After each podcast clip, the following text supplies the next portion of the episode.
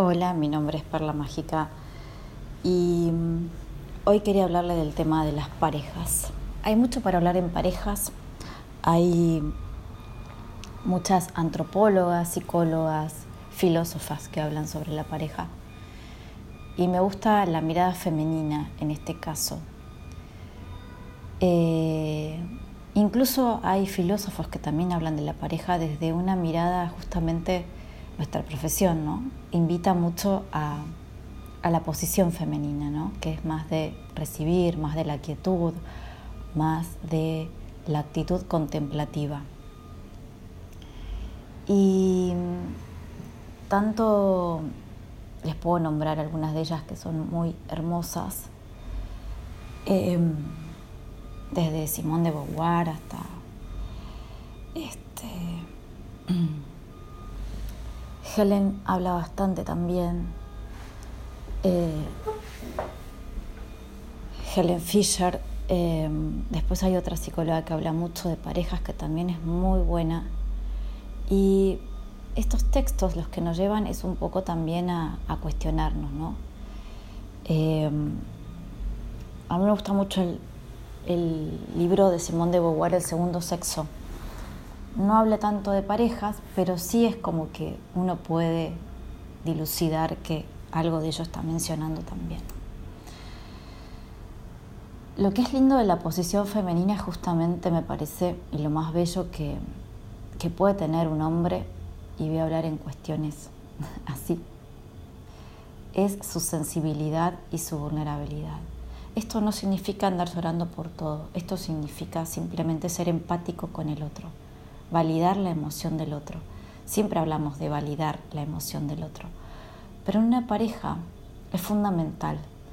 Y mm, hay varias psicólogas que hablan de, las cuestiones de pareja y me parece que a veces no hay parejas. Em, por muchos años que pudo estar una persona con alguien, no, no hay pareja. Incluso por poco tiempo que haya estado una persona con alguien, sí puede aprender lo que es ir a la par, ¿no? Ser paridad, ser par con el otro. No ser un par entre rejas, que también es un significado que se le da a la pareja, sino justamente, hoy leía una frase que decía, ser refugio en la tormenta del otro y no ser la tormenta, justamente. Si nosotros en nuestra pareja encontramos ese refugio, realmente encontramos un tesoro invaluable. Yo en general admiro mucho a los hombres que son sensibles, empáticos y vulnerables. Desde su lugar es de hombres. No, esto no significa ser, andar llorisqueando todo el tiempo, sino ser y ponerse en los pies del otro, poder hacer ese lugar eh, siendo parte y estando aparte también de la situación un poco es el espíritu, me parece, de, protección, ¿no? Que eso lo puede dar tanto un hombre como una mujer. Acá estoy hablando de posiciones, ¿sí? Que quede muy claro eso, me parece fundamental. Porque a veces damos por hecho cosas que, en realidad no estamos diciendo. Entonces, em, me parece que está bueno poder plantear este tipo de, bueno, ¿qué, qué tipo de pareja yo quiero, qué tipo de pareja soy y qué tipo de pareja estoy siendo, ¿no? Em, porque, bueno, ¿qué me gustaría a mí encontrar en el otro? ¿Qué puedo aportar yo y qué puedo construir con el otro? Hay, hay muchas cuestiones que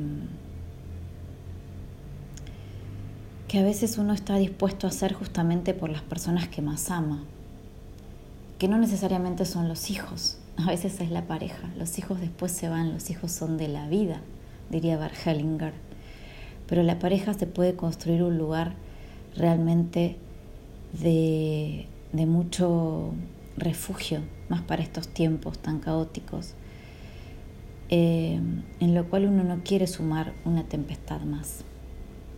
Me parece importante, ya que muchas veces se dice que somos analfabetos emocionales, bueno, estudiar sobre emociones, alfabetizarnos sobre emociones, entender las emociones del otro, entender cuando el otro no puede, pero es muy feo entender cuando el otro no quiere.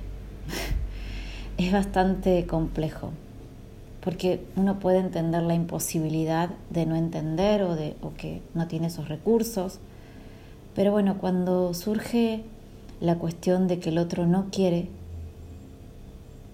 eh, realmente se produce una llanza, como diría Lacan, una grieta, en definitiva, difícil de, de sostener, porque si se sigue sosteniendo, obviamente ya sabemos lo que pasa con las grietas, ¿no? Separan. Separarse no está mal, lo que está mal es separarse de uno, de ser uno mismo por estar en pareja. Esto lo dije la vez anterior también, abandonarse uno por seguir un vínculo. Uno puede apostar mucho en un vínculo, puede apostar en un vínculo y en pos de ese vínculo eh, creer que funcione, ¿no? O sea, creer que funcione o creer que funcione querer que funcione.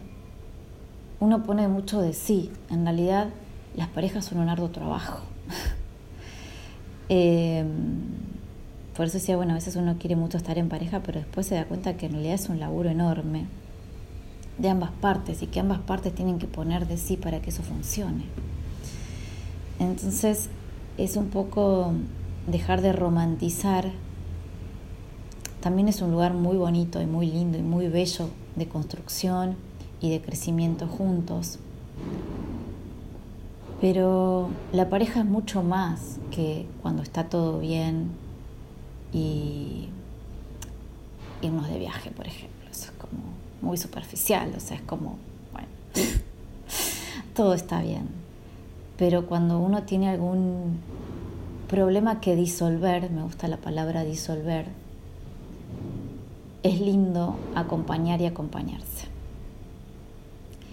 Es lindo saber que, va a tener, que vas a tener una mirada cálida del otro lado. Es lindo que vas a tener un gesto amoroso, un abrazo. Sino para qué estás en pareja. Es la pregunta, ¿no? La pregunta que, que quizás algunos se hacen. Así que bueno, la invitación de hoy es hacer refugio y me parece que uno de los grandes refugios que uno aprende es con los amigos uno aprende a hacer refugio con los amigos y después con la pareja. Y cuando uno le pasan cosas y ve que los amigos se ocupan, es muy lindo gesto. Es algo que al menos hicimos bien.